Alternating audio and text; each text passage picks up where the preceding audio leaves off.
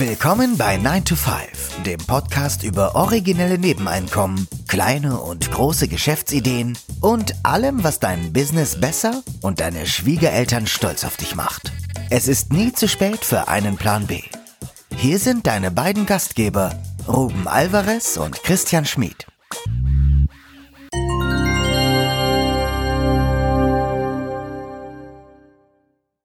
Der Titel der heutigen Episode lautet Drei schräge Side-Hustles aus den USA. Schräg, warum? Weil ich den Eindruck habe, dass äh, in Amerika die Leute aus Mist Geld machen können. Äh, wir haben uns äh, einige oder eine Episode aus äh, der aus dem Podcast Side Hustle Nation angehört, die hieß 10 Creative Side Hustles that make real money. Und da sind uns drei Ideen förmlich ins Auge gesprungen, die wir heute kurz vorstellen wollen. Und in der Tat, Mist kommt marginal vor in dieser Geschichte heute. Ja, super. Fangen wir doch direkt an mit der Idee Nummer eins. Wir haben sie jetzt eingedeutscht mit Miethühner. Das ist eine Idee, die mich total angesprochen hat, weil ich als Kind selber oder wir als ich Kind war selber Hühner hatten und ich das immer total cool fand, die zu füttern und morgens dann ab und zu auch mal ein Ei. Es waren allerdings Zwerghühner.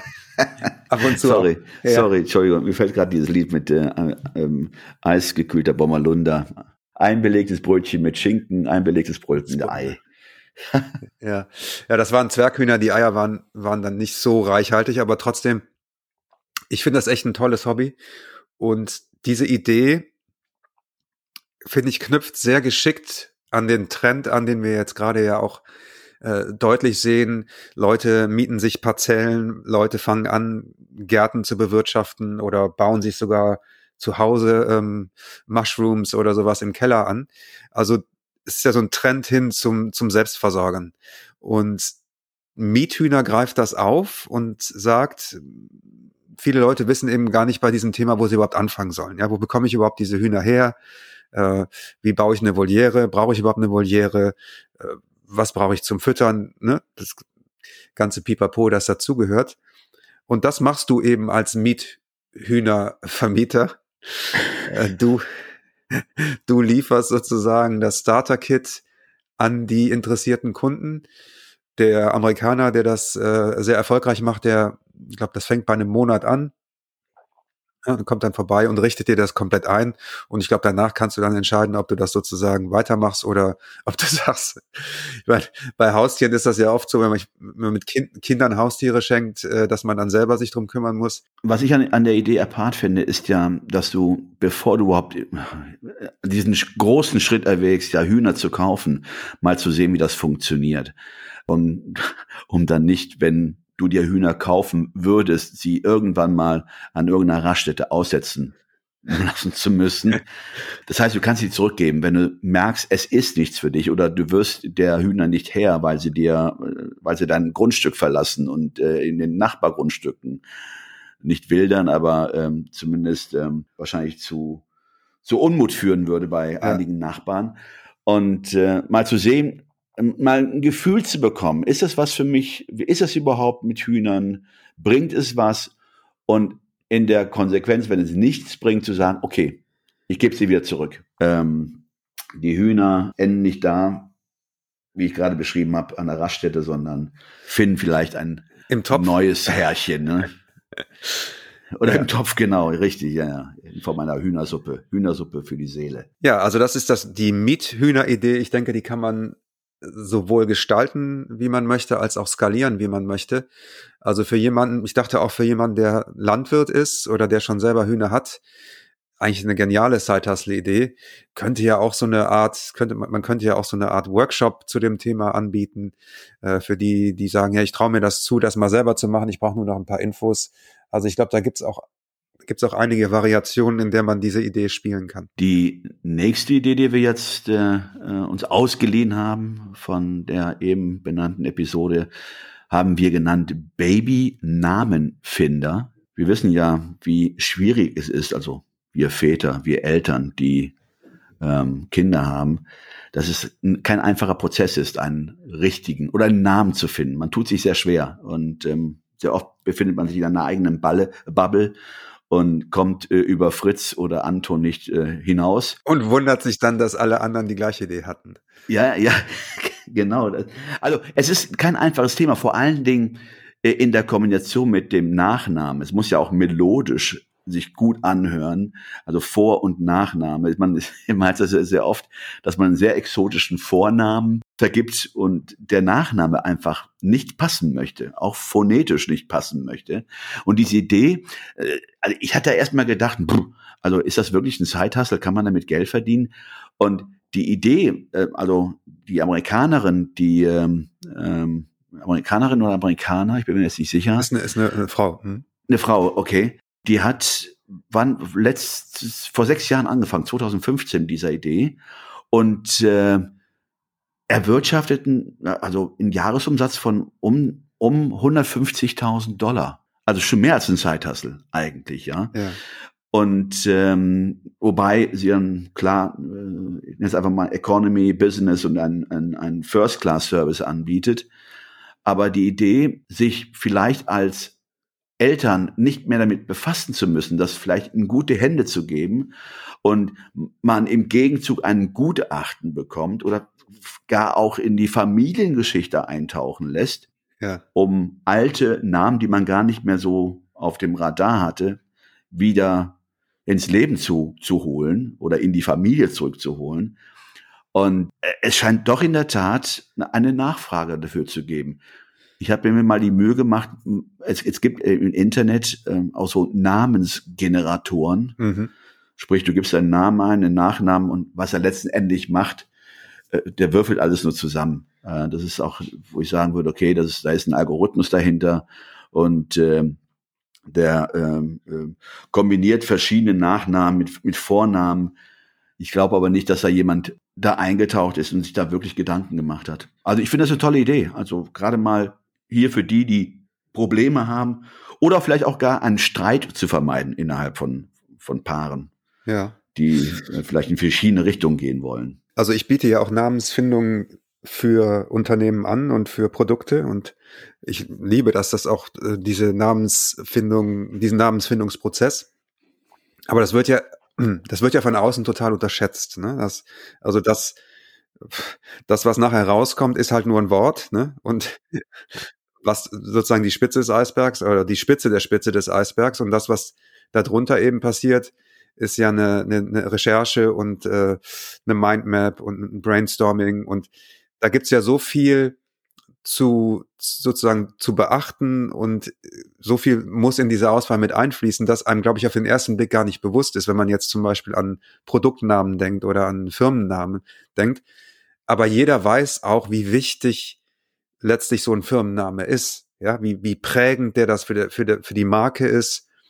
Wir haben eigentlich, ne, es ist fast so ähm, lebensentscheidend für für eine Marke und für eine Person. Ähm also es, es passt ja auch in diese Side-Hustle-Idee, wenn man sein Unternehmen und die oder Unternehmensgründung als Baby einstuft, dann passt es sicherlich auch, äh, einen Baby-Namenfinder zu, äh, zu engagieren. Ja, ja, total. Also wir sehen es ja zum Beispiel auch bei Feierabendboss. Ja, das ist ja auch ein, letztlich war ja auch ein Namensfindungsprozess.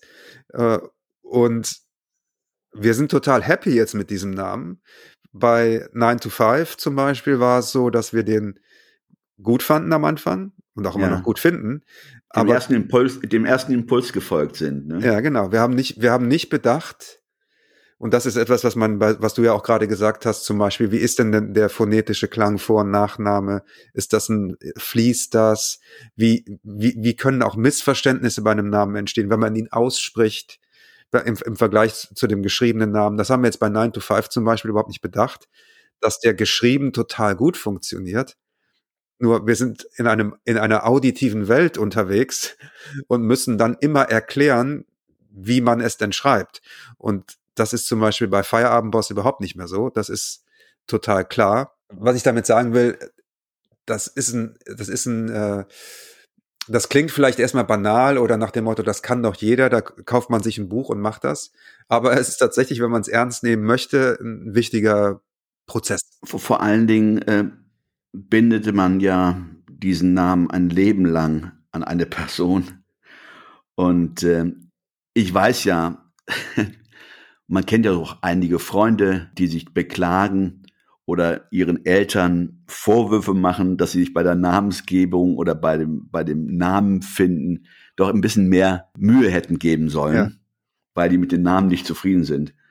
Deswegen äh, neigen ja viele, sich einmal mit ihrem Nickname vorzustellen, weil ja. er sich doch anders hört als der, der Geburtsname. Ja, Idee Nummer, schräge Idee Nummer drei haben wir Grabsteinputzer genannt.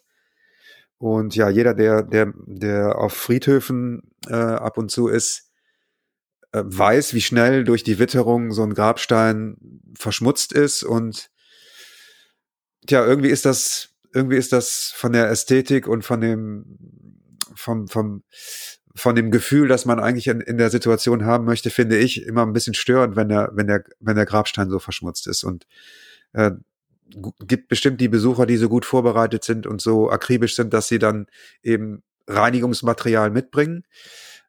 Aber es gibt auch Menschen, die, sagen wir mal, weder, weder so gut organisiert sind, noch die Zeit haben oder vielleicht auch gar nicht mehr so beweglich sind, dass sie das selber machen können. Und da ja, diese, dieses Bedürfnis oder diese Lücke greift der Grabsteinputzer auf und du bietest einen, einen Reinigungsservice für Grabsteine an. Das kann ähm, pro Grabstein irgendwie so eine, was weiß ich, 25 Euro pro Grabstein, so als Studentennebenjob. Aber auch das ist natürlich skalierbar und. Die, die Ideengeberin war ja auch ein junges Mädchen, wenn ich mich recht entsinne. Zu mich, äh, meine ich mich zu erinnern, das in der Podcast-Episode gehört zu haben. Mädchen ähm, Anfang der 10, also 10, 11, 12 Jahre. Ihr ist beim Friedhofbesuch aufgefallen, dass es da wirklich einige Grabsteine gab, die verwittert, vermoost waren, äh, zum Teil alte Grabsteine aus dem letzten Jahrhundert, also letzten, vorletzten Jahrhundert, muss man sagen, 19. Jahrhundert. Und hat dann angefangen, zumindest im, erst bei einem Familiengrabstein sauber zu machen, also auch von, von Witterungsbelegen zu befreien.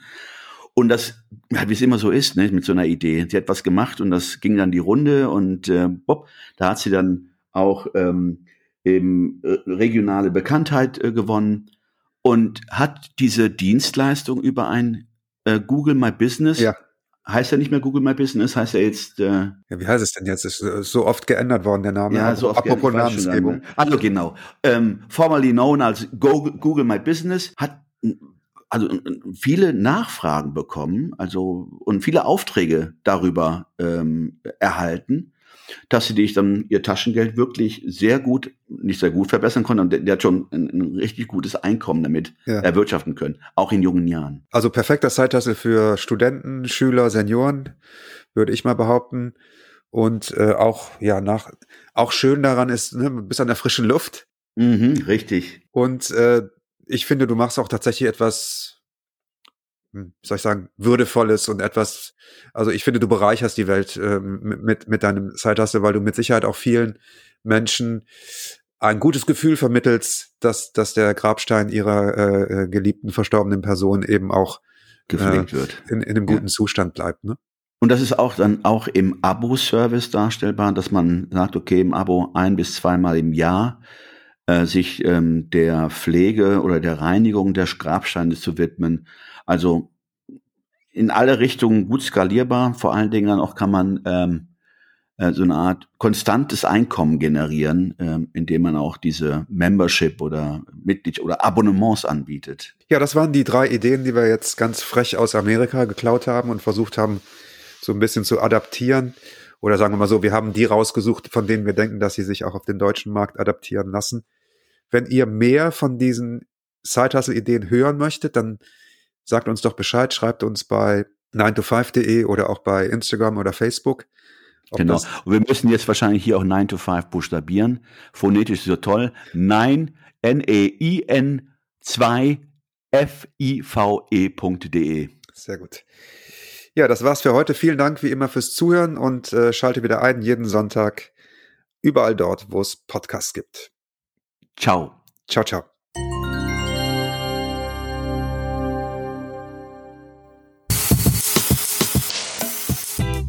Das war 9 to 5, der Podcast von Christian und Ruben. Alle in der Episode erwähnten Links findet ihr in den Show Notes auf 9to5.de.